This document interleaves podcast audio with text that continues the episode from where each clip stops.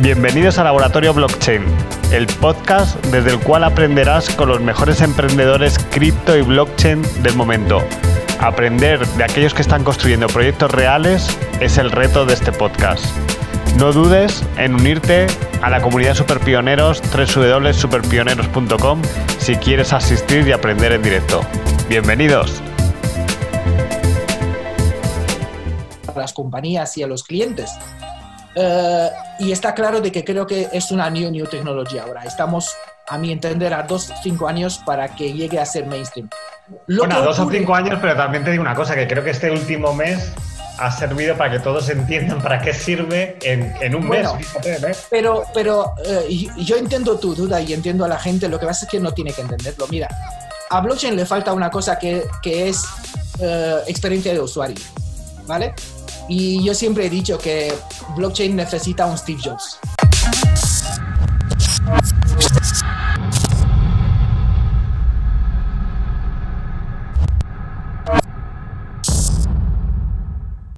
Hoy tenemos la suerte de tener a Bogdan Stirbo.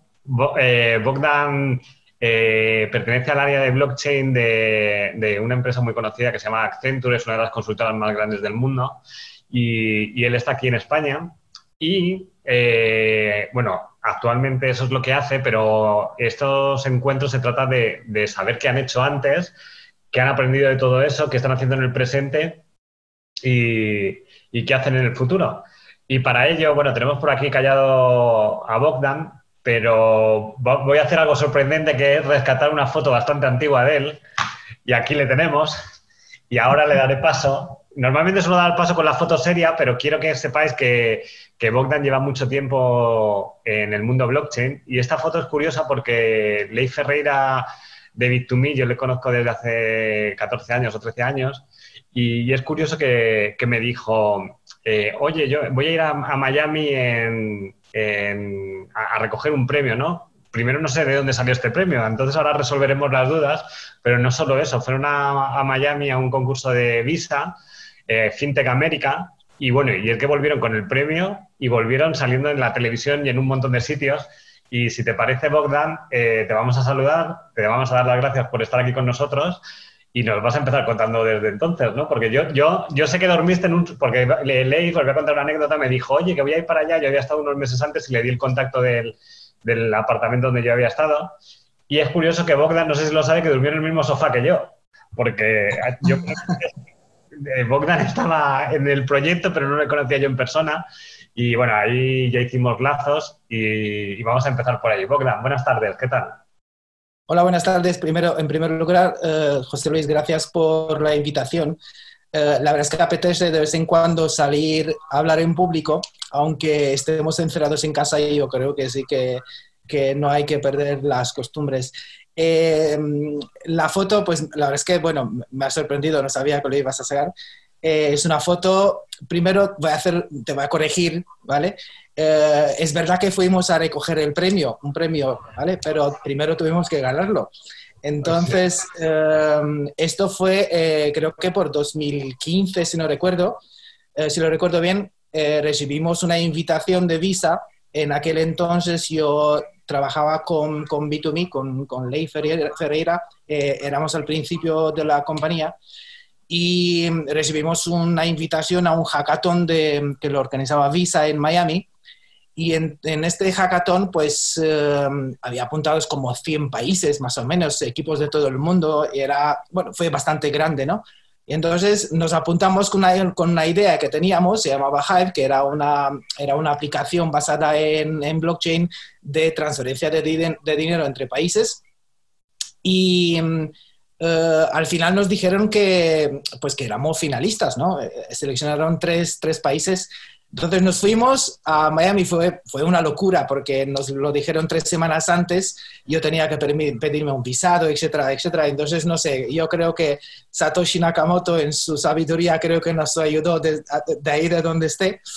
Y al final salió bien, llegamos a Miami, en, el mismo día con el jet lag eh, correspondiente tuvimos que hacer eh, el pitch, fueron cinco minutos, eh, en edad, no, fueron seis minutos. Y mm, eh, los finalistas fuimos de España, de Perú y de India. Y pues nada, eh, ganamos el, el, concurso, el jurado eran los, algunos bancos americanos y ganamos el, ganamos el hackathon y a partir de ahí pues creo que empezamos a creernos más eh, lo de que blockchain sí que tenía sentido. En aquel entonces no, no, no éramos conscientes, por supuesto, de, de toda la complejidad que, que, hay alrededor de un negocio, de una idea basada en blockchain o como cualquier tecnología, no, es, no, es, no, hay grandes diferencias. Pero que sí que nos dio, eh, no, nos dio, digamos, más coraje, ¿no? Eh, volvimos a España, por supuesto, y salimos en NBC News y, y, periódicos por el estilo. Creo que no fuimos conscientes de lo que nos pasó ahí, pero fue bastante divertido. ¿eh? Ahora sí lo recuerdo. Y el blockchain le hacía gracia a la, a la banca, ¿puede ser o no? ¿Perdón? Que se puede decir que era cuando le parecía simpático a, Visa, a todos, a todos los bancos y demás, le hacía gracia a las criptos, ¿puede ser?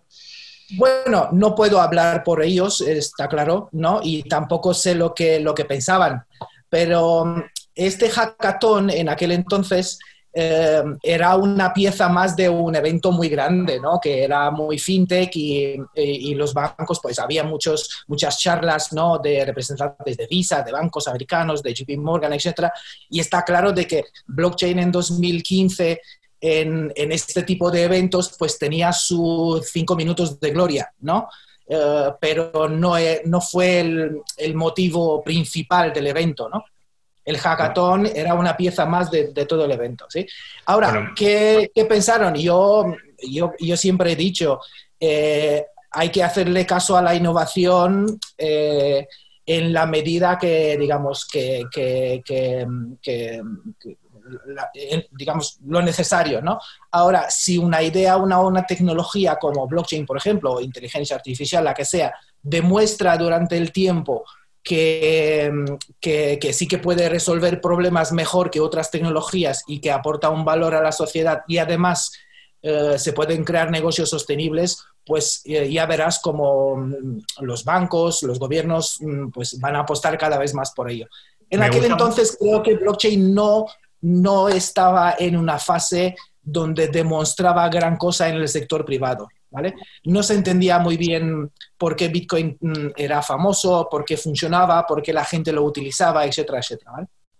Me gusta mucho vuestro caso porque yo hace, en una cena que fui hace, no hace mucho, escuché que las personas que están haciendo las, las cosas más disruptivas con tecnología, cuatro años antes estaban estudiando o estaban formándose o haciendo algo completamente que no tenía presión, ¿no? Y me gusta a mí la foto que os he enseñado porque se ve aquí con Leif con su gorra, ¿no? A ti un poquito más, más casual que ahora, ¿no?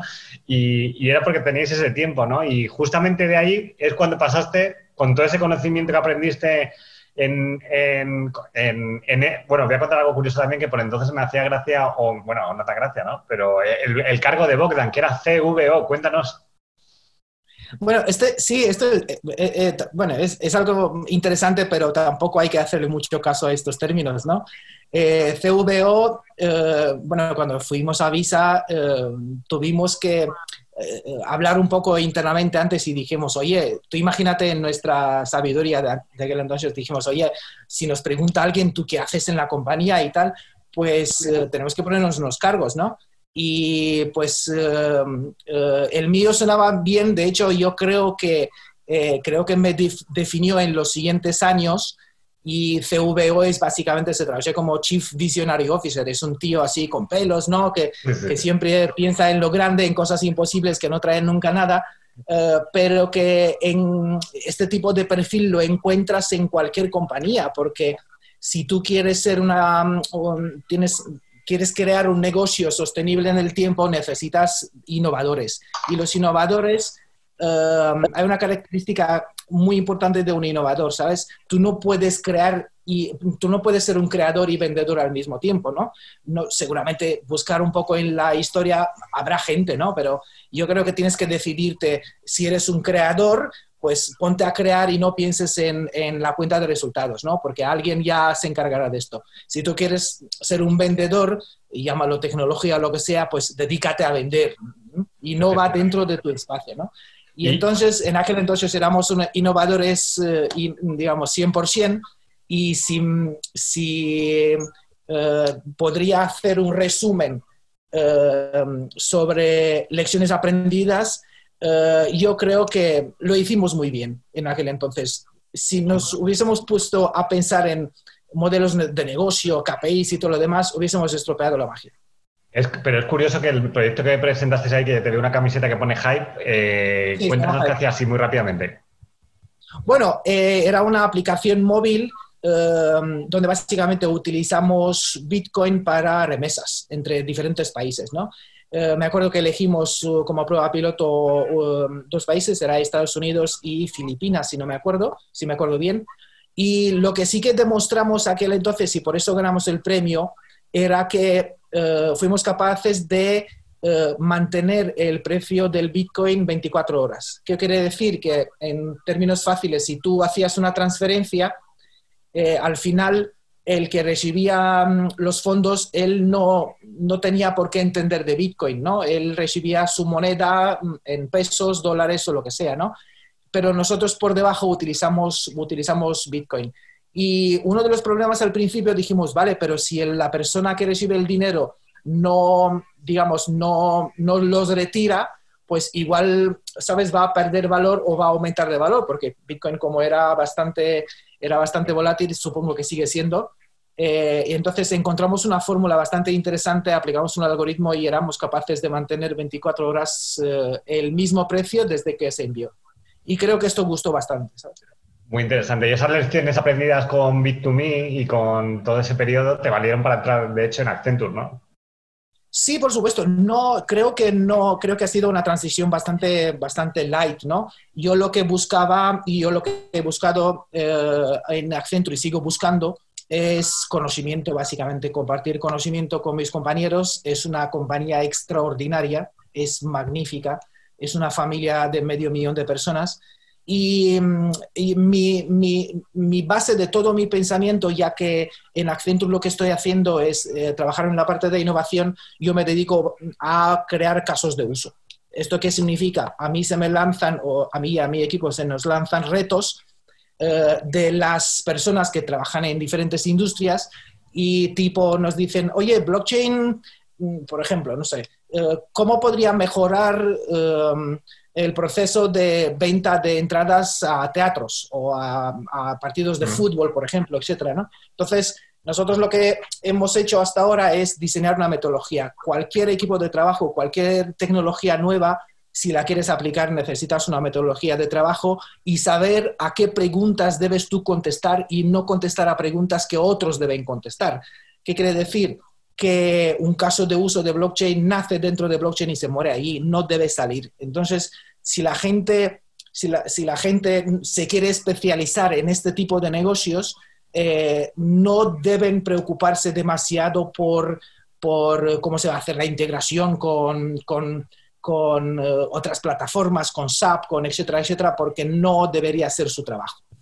Entonces, en Accenture lo que estoy haciendo es recoger la filosofía de blockchain, intentar mantenerla y ser muy, eh, ser muy franco a la hora de decir que en un caso de uso blockchain no aporta gran valor, por ejemplo. Y esto es muy difícil. Es muy difícil que alguien te diga, mira, aquí tienes, no sé, 100.000 euros, por ejemplo, eh, créame este, este caso de uso con blockchain, ¿no? Eh, yo siempre acostumbro a mis, a mis clientes debatir sobre blockchain si tiene sentido o no, ¿vale? Entonces, después de muchos años yo he entendido y después de la experiencia que tengo, eh, que cuando uno se plantea una compañía, se plantea un proyecto con blockchain, lo puede hacer desde tres puntos de vista. Uno, por marketing, por negocio o porque tiene capacidades técnicas. Lo hagas como lo hagas, elijas lo que elijas, siempre tendrás que cumplir con todas al final, ¿no? Porque si tú sacas una noticia eh, diciendo, pues mira, quiero hacer este proyecto con blockchain y tenemos un algoritmo, etcétera, pues está claro de que es marketing, ¿no? Pero al final, cuando entra un inversor, te va a preguntar, vale, pero si sabes hacerlo, y si dices que no, entonces se va a ir. Eh, si el mensaje... Yo creo que algo interesante, yo creo que te voy a decir, voy a añadir a lo tuyo, que en las épocas de bonanza puede el marketing, ¿sabes? O sea, porque hay recursos y se, va por ahí, pero cuando en épocas como la que entramos, yo creo vamos a entrar, eh, ya se le va a pedir que funcione, ¿no? Entonces va a ser bueno, Bueno, es, es, verdad, pero el marketing no es nada malo. Yo eh, quiero decir, repito un poco, ¿no? Tú puedes entrar o lanzarte un proyecto con blockchain eh, como marketing, como bandera, ¿no?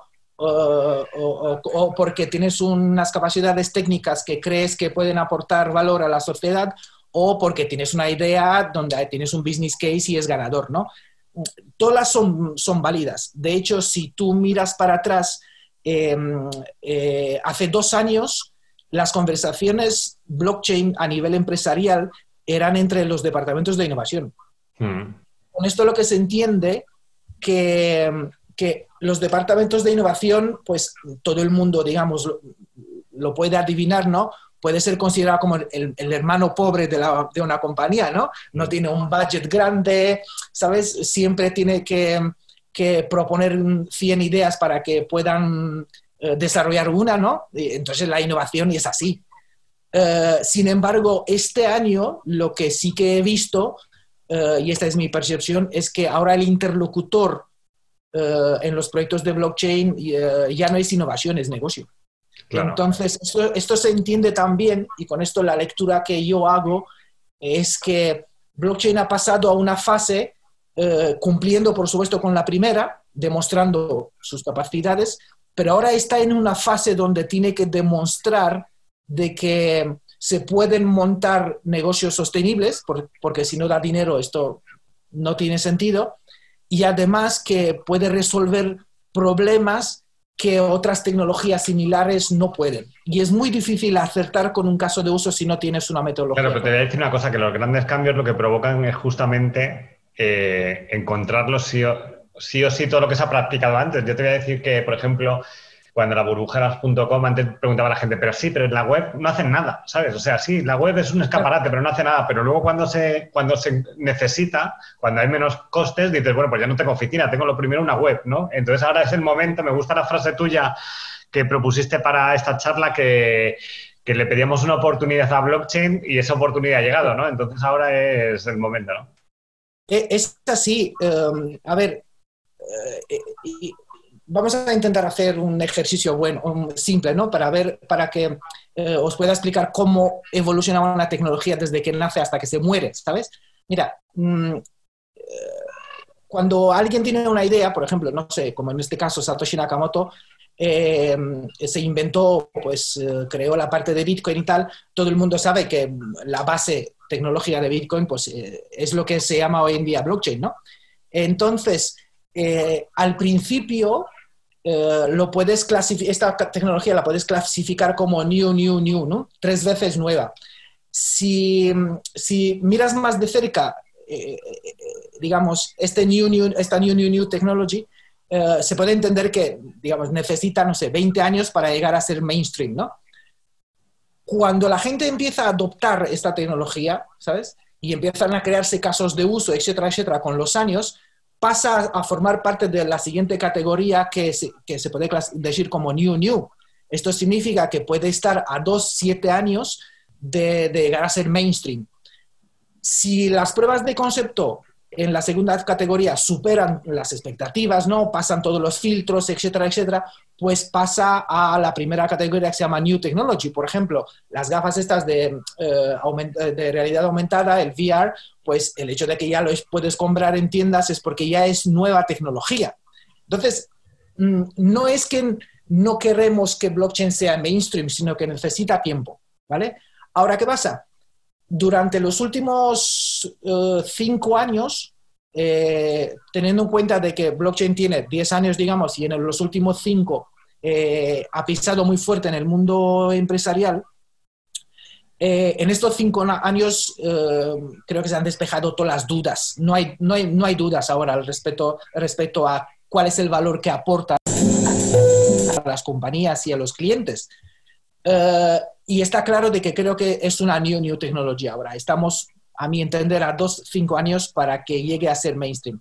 bueno, dos o cinco años, pero también te digo una cosa, que creo que este último mes ha servido para que todos entiendan para qué sirve en, un mes, Pero, pero eh, yo entiendo tu duda y entiendo a la gente, lo que pasa es que no tiene que entenderlo. Mira, a blockchain le falta una cosa que, es eh, experiencia de usuario, ¿vale? Y yo siempre he dicho que blockchain necesita un Steve Jobs, ¿ok? Aparecerá en algún momento, Pero necesita un Steve Jobs. Y te digo el por qué. Mm, mira, nadie compra un Smart TV porque está hecho con JavaScript. Seguramente habrá alguno, ¿vale? Que un frikis así un poco como nosotros que miramos que el procesador, que la velocidad, que no sé cuántas, que tal. No, la gente se compra un Smart TV hoy en día, mi madre, mis abuelas, no sé, mis tíos, nuestros amigos, la gente se compra un Smart TV por otras razones, ¿vale? Y igual que la pregunta, ¿por qué blockchain y no una base de datos? utilizando esta analogía, yo preguntaría a la gente, ¿y por qué te compras un Smart TV y no utilizas el otro, el viejo, ¿sabes?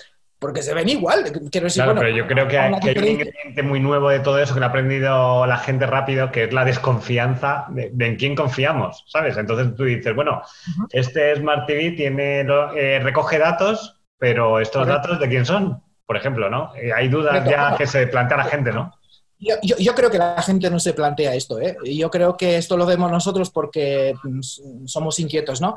Pero acercándonos un poco más al, tema de hoy, que es muy interesante además, em, si hablas de desconfianza, eh, mira, eh, puedo explicar un poco blockchain para poner las bases de los siguientes, eh, siguientes minutos en la conversación, ¿no? Mira, está claro de que blockchain es una base de datos transaccional ¿vale?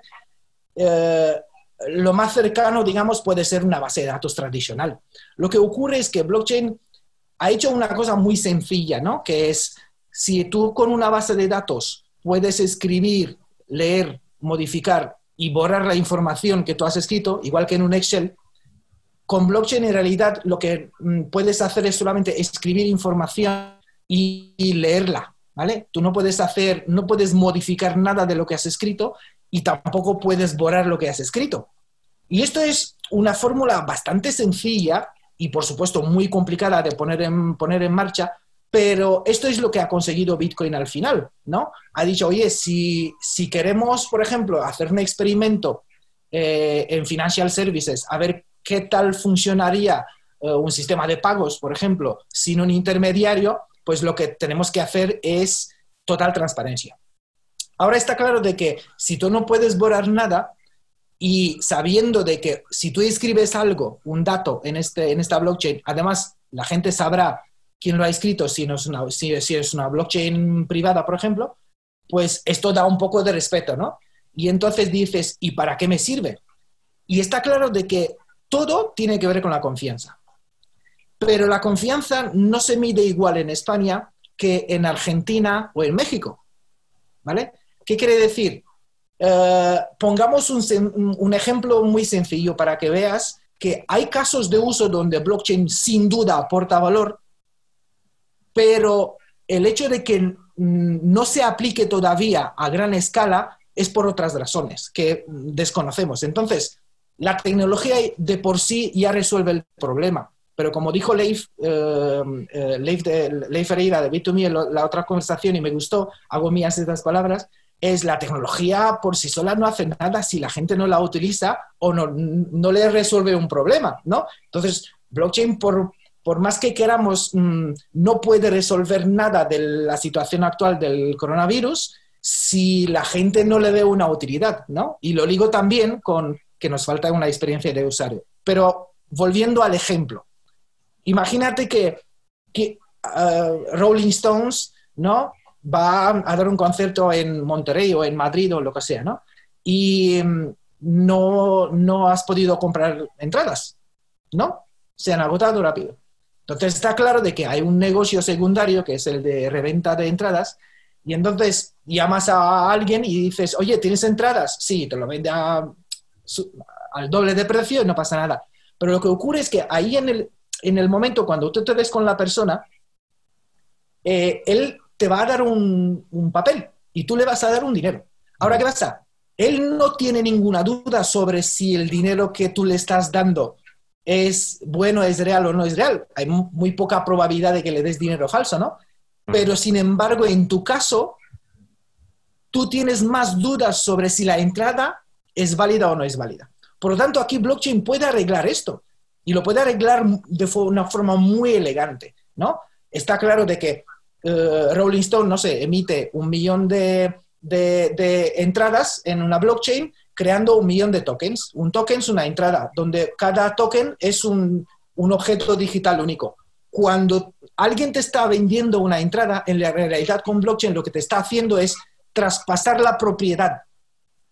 Por lo tanto, si hay una aplicación móvil que está conectada a esta blockchain y está programada para que pueda soportar solamente entradas en forma de tokens de blockchain, por más que te quieran engañar, no pueden. Muy interesante también. Mira, te, voy a contar dos anécdotas.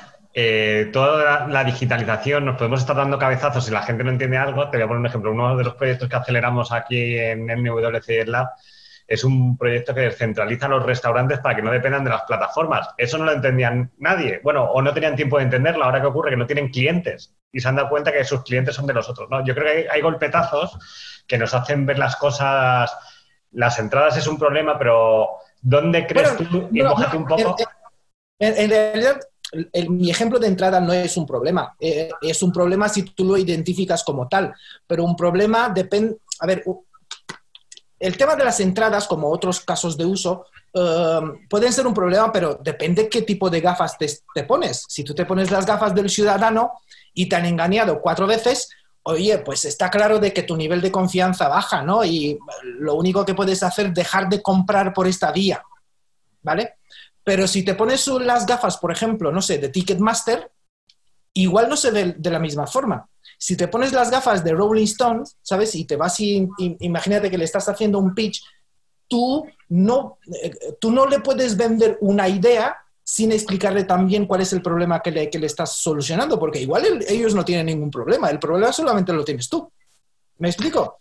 Porque por, los proveedores como, no sé, Rolling Stone o Real Madrid o lo que sea, ellos no eh, no abrazan la reventa, por lo tanto ellos dicen, nosotros no revendemos nada, por lo tanto nosotros somos legales y tienen razón. Ahora, depende, el problema cuando lo planteas hay que verlo en su conjunto, por supuesto. Pero yo creo que estamos hablando del problema, por ejemplo, de las entradas como ejemplo, pero me gustó cuando tú propusiste la charla que la desconfianza en salir a la calle creo que va a ser el gran problema que, va a hacer entender a la gente la confianza en, de dónde proceden los datos y cuéntanos. Bueno, yo, espero, yo, espero, que, no sea un problema, ¿vale? Eh, primero, eh, ¿qué puede aportar blockchain a la situación nueva?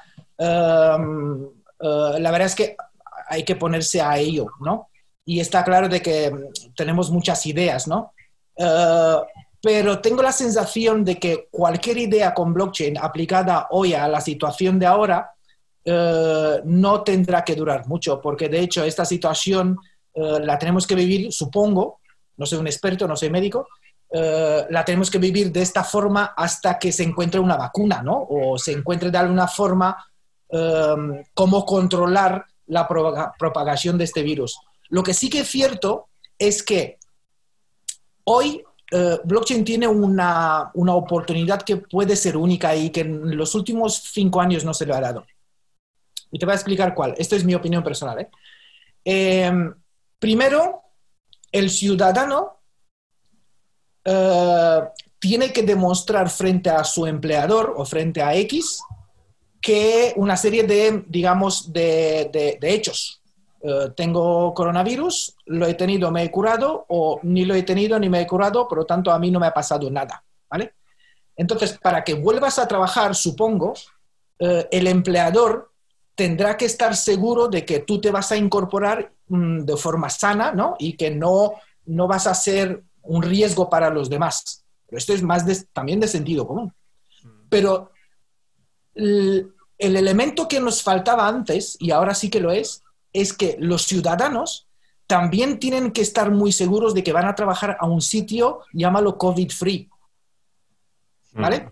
Y me explico. Si a ti, por ejemplo, te dicen, oye, mañana o dentro de una semana, vente a trabajar ya. Entonces, tu empleador lo que te va a decir, oye, vete, hazte el test y demuéstrame de que estás bien, ¿vale? Aquí blockchain juega un papel, pues, como cualquier tecnología. Pero si tú como ciudadano le dices a tu empleador, oye, yo vuelvo a trabajar, pero ¿me puedes demostrar también de que nuestra oficina es COVID-free? Pues ahí ya la confianza mm, eh, tiene que aumentar entre ambas partes, porque tú como empleador tienes que dar esta garantía. Ahora, ¿cómo puede blockchain ayudar a esto? Hombre, primero, se entiende de que eh, en un supuesto escenario, un ciudadano se podrá hacer el test, ¿no? De, este, de coronavirus mm. en cualquier clínica, digamos. Ahora, estas clínicas serán N, por lo tanto, hablar entre ellas, si yo me hago un test en la clínica de aquí de esquina y voy a trabajar a la Torre Picasso, eh, y si Torre Picasso quiere configurar la máquina que te permite entrar o salir eh, y dejar solamente a los que pueden demostrar de que no tienen coronavirus, ¿no? Para proteger al edificio, pues en este caso, Torre Picasso debería estar conectada con la clínica de, la esquina donde yo me he hecho el test, que además es una clínica autorizada y todo. O eh, tener una conexión abierta con algo del Ministerio de Salud o lo que sea. Blockchain aquí puede ayudar siempre y cuando el resultado del test es el fruto de, eh, digamos, de un algoritmo muy claro, tipo, ¿qué significa mm, eh, que yo tengo, por ejemplo, la tarjeta amarilla, que significa no, te, no he tenido coronavirus eh, y tampoco lo voy a tener o X, ¿no? ¿Qué significa tener una tarjeta roja que tengo coronavirus pero me, me, he curado? No sé. Entonces, blockchain aquí juega un papel porque el resultado del test lo aseguras en base a las indicaciones del Ministerio de, Sanidad, que vienen de los científicos. Y además, estos resultados test pueden tener un, vencimiento, quiero decir, pueden durar 14 días, por lo tanto, el resultado del test también puede ser vinculante. ¿Qué quiere decir? Que si tú quieres saber eh, qué es lo que ha ocurrido con tu forma de hacer test en, el pasado, pues blockchain te puede asegurar esta trazabilidad porque eh, tú no puedes borrar nada de lo que has escrito ahí, ¿vale? Y es más, este es un escenario bastante local, pero ¿qué ocurre cuando tú, dentro de un mes o dos, vas a querer viajar a Italia hmm. o a Francia o a Argentina? Quiero decir, Argentina cuando recibe un ciudadano de la comunidad de, Europa, ¿cómo puede estar segura, seguro como país, que este ciudadano, sé que es malo llamarlo así, es COVID-free? Imagínate cuántas conexiones con las tecnologías actuales se tienen que hacer para que todo el mundo se entere de todo, ¿vale? Mm. Con blockchain sería mucho más fácil. La verdad es que son palabras fáciles, es fácil contarlo así, ¿sabes? Eh, pero, pero yo creo que tiene sentido y se puede aterrizar bastante eh, siempre y cuando blockchain juega un papel de puntero, ¿vale? En blockchain no se tienen que guardar nada, sino hacer de, de enlace entre todos los sistemas que se tienen que conectar. Yo también lo creo. Yo creo que por ahí es la necesidad más clara que surjan. Y va a ser con algo muy sencillo, seguramente, con lo que se empieza a propagar eso. Y, Bogdan, cuéntanos un poco, eh, en los casos de uso que tú manejas día a día, eh, bueno, un poco para decirla, yo te voy, a, te voy a dejar que termines un poco tu intervención porque vamos a intentar llegar a la hora y ahora te haremos preguntas todo el mundo, ¿vale? Eh, en los casos de, de, tu día a día ahora, sin desvelarnos mucho, sin desvelarnos muchas cosas, ¿tú ya notas esa incipiente necesidad de confianza en los casos? Sí, sí, pero no es de ahora, sino de, eh, yo creo que hace dos años eh, en el mundo las grandes compañías han visto el gran potencial que tiene esta tecnología y, ya se está aplicando, ¿vale? Em, eh, actualmente, mm, por lo que yo vivo en el día a día, eh, los temas de trazabilidad de, productos, de, objetos, de cosas, eh, tienen mucho valor, muchísimo valor y blockchain aporta mucho, quiero decir, aporta mucho más que las bases de datos tradicionales, ¿vale? eh, todo lo que tiene que ver con supply chain, blockchain es muy buen candidato. aún así, cuando tú reconoces que tienes un problema, ¿vale? Eh, alguien te tiene que explicar eh, cuál es el problema que tienes, ¿no? Por ejemplo, te voy a dar un ejemplo. Imagínate una compañía que te dice, oye, eh, yo, ah, yo me gasto 20 dólares cada vez que emito una factura a mis clientes. 20 dólares, no sé, me lo invento, ¿vale? Y, y, el cliente te dice, mm, ¿se podría reducir a 10 o se puede reducir? Entonces, lo que se hace en este momento, eh, en esta situación, es analizar, oye, ¿de cuántos objetos digitales se compone una factura? Pues que es eh, el que la escribe, el precio, los proveedores, etcétera, etcétera. Entonces, una factura, aunque parece simple, es la suma de los datos de muchísima gente. Entonces, tú coges todo este, creas el escenario, creas un, eh, mapeas todos los actores que intervienen en esta factura, que aportan datos, y luego te vas a dar cuenta de que parte de lo que pagas por emitir una factura, que será 20 dólares en este caso, lo pagas porque se hacen muchas recomprobaciones de datos, ¿vale? Por ejemplo, eh, eh, el proveedor, no sé, el transportista me ha dicho que viene a, las 10, ¿no? Entonces tú pones la factura que, no sé, se recoge el producto a las 10. Y luego eh, mañana llamas y dices, no, espera que el transportista ahora me ha dicho que viene a las, 12, ¿sabes? Mm. No, esto no puede ser así, porque tienes que rehacer todo, entonces esto es tiempo de empleados, etcétera, etcétera. Eh, blockchain aquí te permite automatizar todo esto, todo este, todo este proceso, y no puedes, nunca puedes pasar al siguiente punto si no has cumplido con el anterior, ¿vale? Y además todo se automatiza mucho, mucho mejor. El, otro caso, y así un poco cerramos, el otro caso importante, en mi opinión, está claro que es la identidad digital, aunque creo que, hay que darle una vuelta, ¿vale? Hay que darle una vuelta. Mm. Eh, la identidad digital eh, es muy importante, es muy importante y creo que blockchain puede hacer que esta identidad sea portable, ¿vale? Eh, para, de todas formas, creo que en, ciertos sectores todavía estamos innovando y para esto uno si quiere ponerse a descubrir qué casos de uso se pueden montar con esta tecnología, creo que lo primero que tiene que hacer es acudir a fuentes de conocimiento, como en España tenemos, tenemos no sé si, si habéis visto, supongo que sí, en B2Me Academy tiene una base de conocimiento tremenda. Eh, yo a veces consulto y la verdad es que es eh, cualquier cosa que quieras saber de blockchain. Tengo profesores de universidad y muchísima gente que me ha dicho que, ha aprendido sobre todo esto en, en Academy de B2B. Sí, sí, sí, tú, sí, piensa que en B2B Academy lo hacen muy bien porque se dedican a ello y la verdad es que em, eh, es, es, de aplaudir porque por lo menos tienen, creo que tienen una sección, eh, el diccionario que tienen es una especie de RAE de terminología made in blockchain, made in Bitcoin y criptomonedas. Entonces, eh, y además lo mejoran cada vez cuando encuentran una interpretación mejor a través de la experiencia y tal. Y la verdad es que si alguien quiere eh, encontrar una fórmula para, para, saber si quiere, si puede invertir en blockchain o hacer un proyecto con blockchain, yo creo que lo primero es encontrar la fuente de conocimiento y llevarlo más allá, ¿sabes? Bueno, Bogdan, pues eh, vamos a dar, vamos a contar un poco, pero voy a compartir aquí la pantalla. Como lo que hacemos es una hora, voy a contar un poco. Un segundito.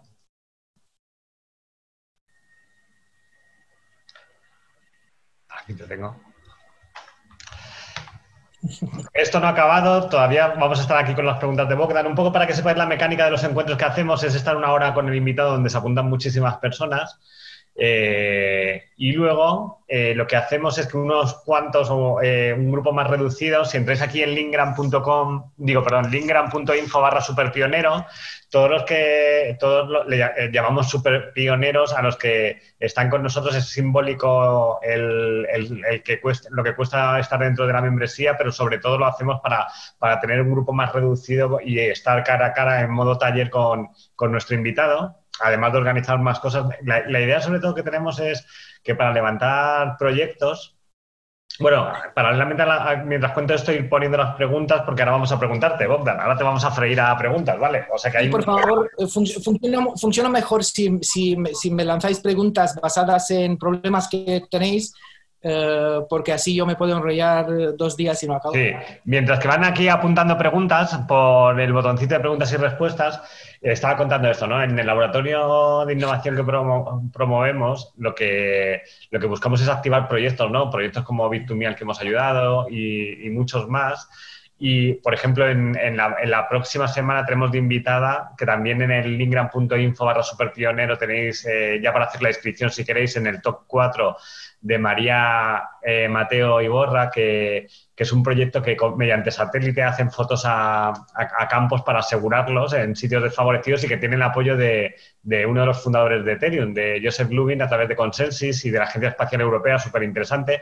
Pero bueno, nuestra misión es intentar crear un montón de ebullición de conocimiento para rescatar esos proyectos y poder llevarlos a cabo. Y bueno, y, lo que os decía es que después de esta charla, eh, a las ocho y cuarta aproximadamente, lo que hacemos es juntarnos con nuestros invitados, aparte de hacer otras cosas también con todo este grupo de personas y, es simbólico lo que, lo que cuesta entrar en, esa membresía, pero lo hacemos simplemente para no poder, porque para poder hacer cosas hay que ser menos gente, es, muy difícil sin activarlas. Entonces vamos a empezar, Bogdan, con las preguntas, ¿vale? Y vamos a ello, ¿vale? Eh, nos preguntan por aquí. Tú también las puedes ver. ¿eh? Tú las puedes ver. Sí, pero si quieres lanza, lánzale tú y luego a lo mejor podemos contestar en offline a lo que no podemos, pero intentaré ser muy breve, ¿vale?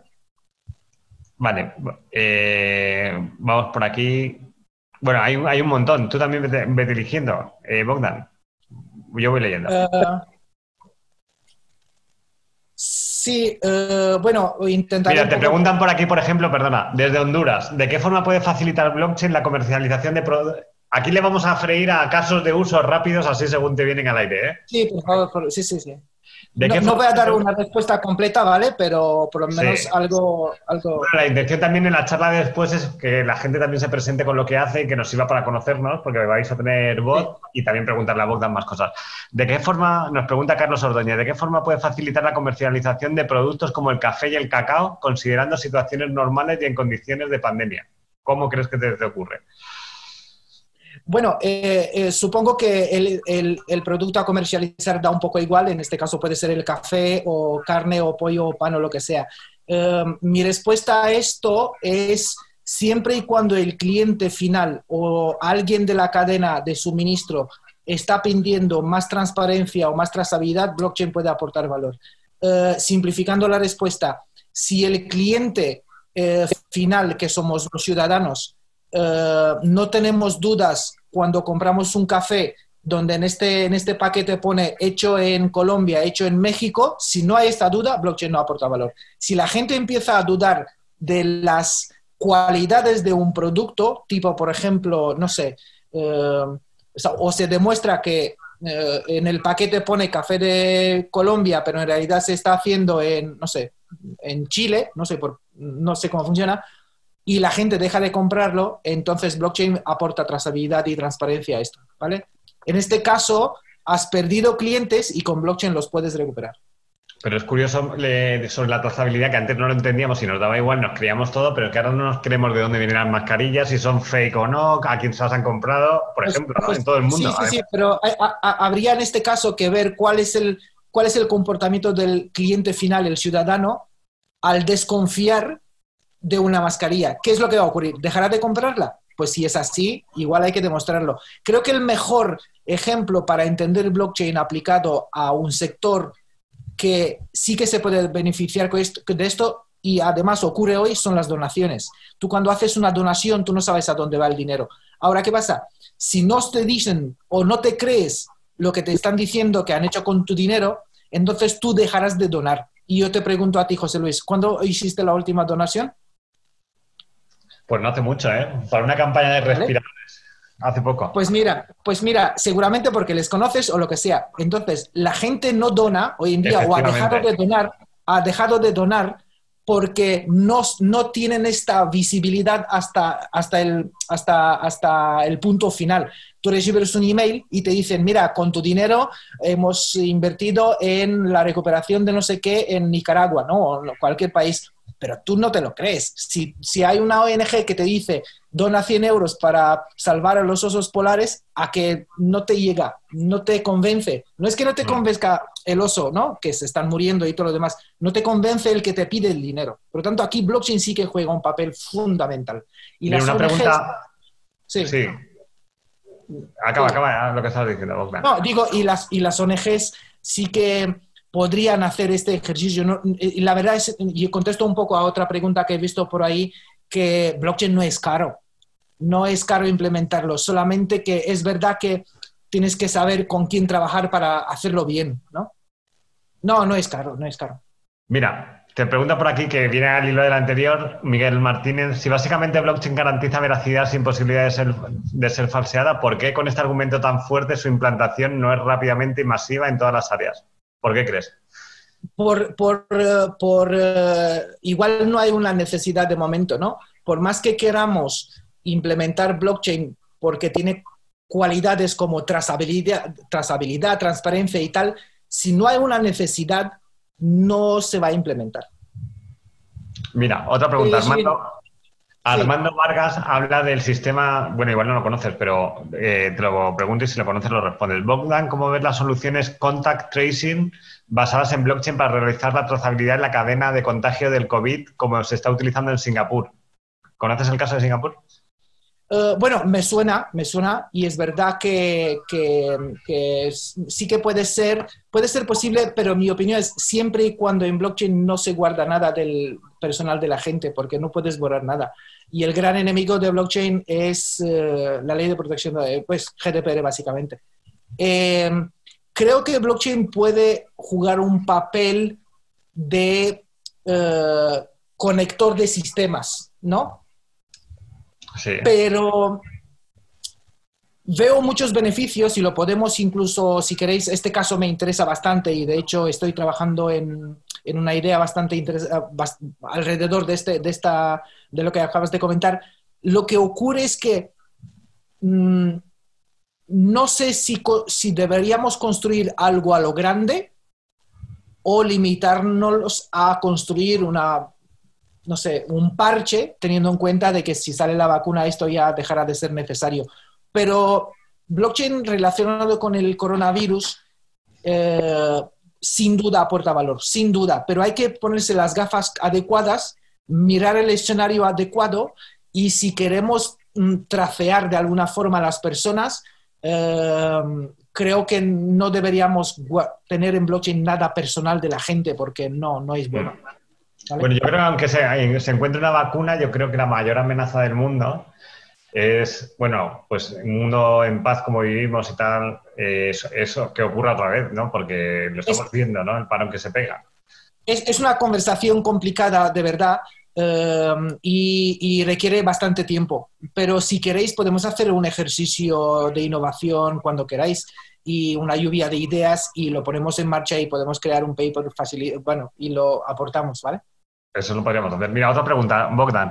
Eh, bueno, probablemente muchos de los que están en la conferencia, ¿cómo puede aplicar blockchain en una empresa de transporte terrestre? Eh, eh, cuenta un ejemplo que, se puede utilizar en una empresa de, transporte terrestre. Yo te estoy haciendo aquí de inventarte casos según, ¿eh? Hay que aprovechar que tenemos un genio aquí.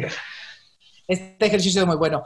en, en cadenas de suministro largas, blockchain sí que puede aportar valor siempre, por ejemplo, eh, imagínate, hay un, imagínate una compañía compra algo en, en Japón, ¿no?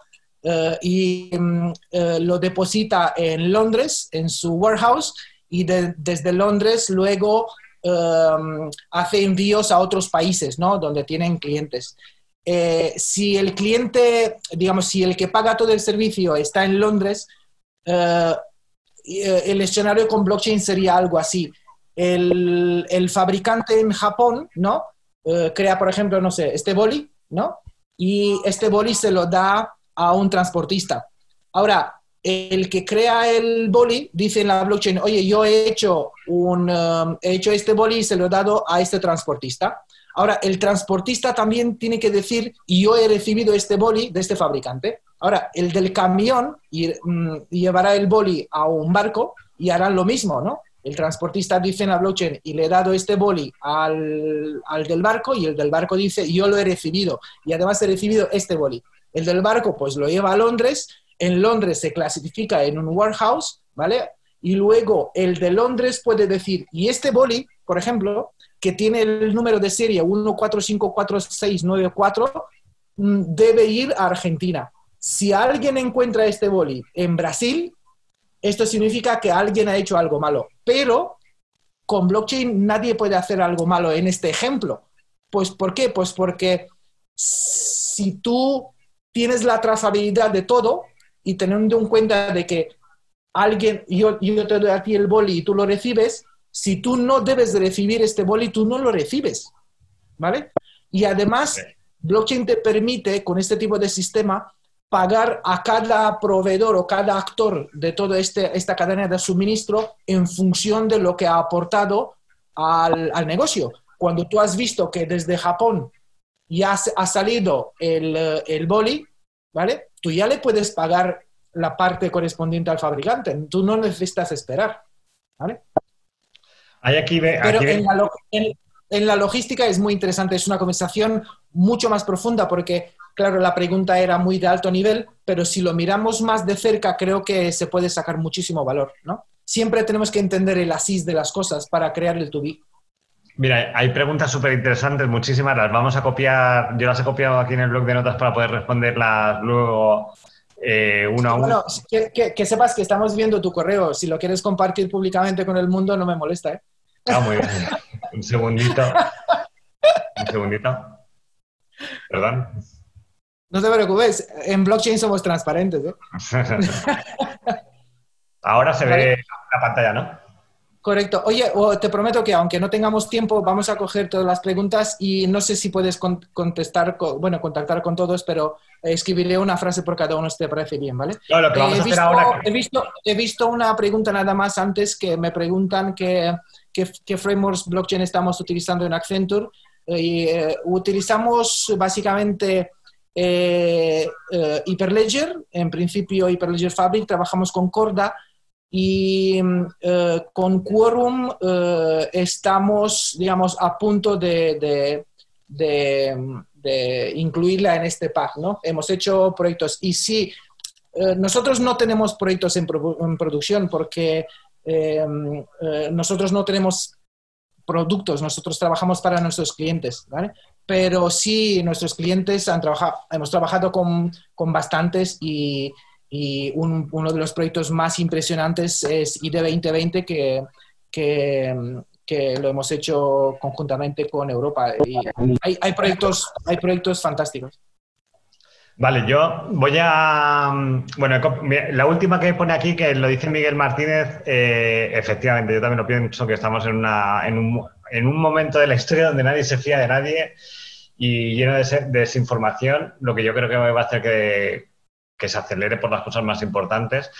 Y, como os decía, en este enlace, en linkgram.info barra superpionero, es donde podéis eh, ahora registraros, nosotros vamos a, esperar como 15 minutos, eh, empezaremos a las 8 y 20 y tendréis la posibilidad de preguntar de uno a uno y con cámara y diciendo lo que hacéis cada uno al invitado. Y, sobre todo aprovechar de esta manera que tenemos aquí a una de las personas que, más sabe de casos de uso y más información tiene en, España por lo menos y seguramente en blockchain Europa y, y bueno, que sabe muchísimo. No me quiero enrollar con eso para que podáis estar con nosotros. Eh, agradeceros eh, a los más de 600 inscritos que se han apuntado a este encuentro. El próximo, como os decía, también en linkgram.info barra superpionero tenéis para poder inscribiros desde ya, antes de que se empiecen a agotar las, las entradas. Y, nada, está, continuamos aquí aprendiendo continuamente. Nosotros lo estamos dando todo para intentar eh, sacar la cabeza dentro de, la importancia de blockchain en estos momentos. Y, todas las ideas que tengáis también a, través de MVP Factory, que lo tenéis en, en Linkgram, en el enlace, también podéis escribirnos para ver si podemos ayudaros a ejecutarlas. Eh, Bogdan, un segundito. Nada, os quiero decir sobre todo lo comentado. Primero, antes, antes de acabar. de eh, gracias. Cuéntanos. Te, voy, a dar las gracias eh, y a todos los participantes. Creo que Eh, si, si, pudiéramos hacer todo que sea mucho más interactivo, creo que lo pasaríamos bien. Os, os doy las gracias por ese tiempo. Os transmito que blockchain es un rumor hasta que lo experimentas de verdad. Eh, no es lo mismo leer noticias, escucharme a mí hablando o ver un, cualquier webinar. No es lo mismo hacer esto que ponerte a tocar blockchain y, y a sentirlo de verdad, ¿no? Eh, las lecciones aprendidas de los últimos años a mí personalmente hoy me permiten em, eh, tener una metodología clara para diseñar casos de uso, trabajar en una, compañía que es fantástica, tener unos amigos como, como, como eh, del Lab, José Luis, Ley Ferreira de B2Me, son impresionantes. Creo que no es lo mismo leer que ponerte a trabajar, así que os dejo con esta reflexión diciendo que blockchain es un, es un rumor hasta que lo experimentas. Un millón de gracias por escuchar el episodio de hoy. Si te ha gustado, nuestro mejor regalo es que nos busques en las redes por Laboratorio Blockchain NWC10 y nos digas en los comentarios qué te ha parecido, le des a me gusta o lo compartas. Por cierto, si quieres participar en los eventos en directo, inscríbete desde www.superpioneros.com. Nos vemos en el próximo podcast o evento.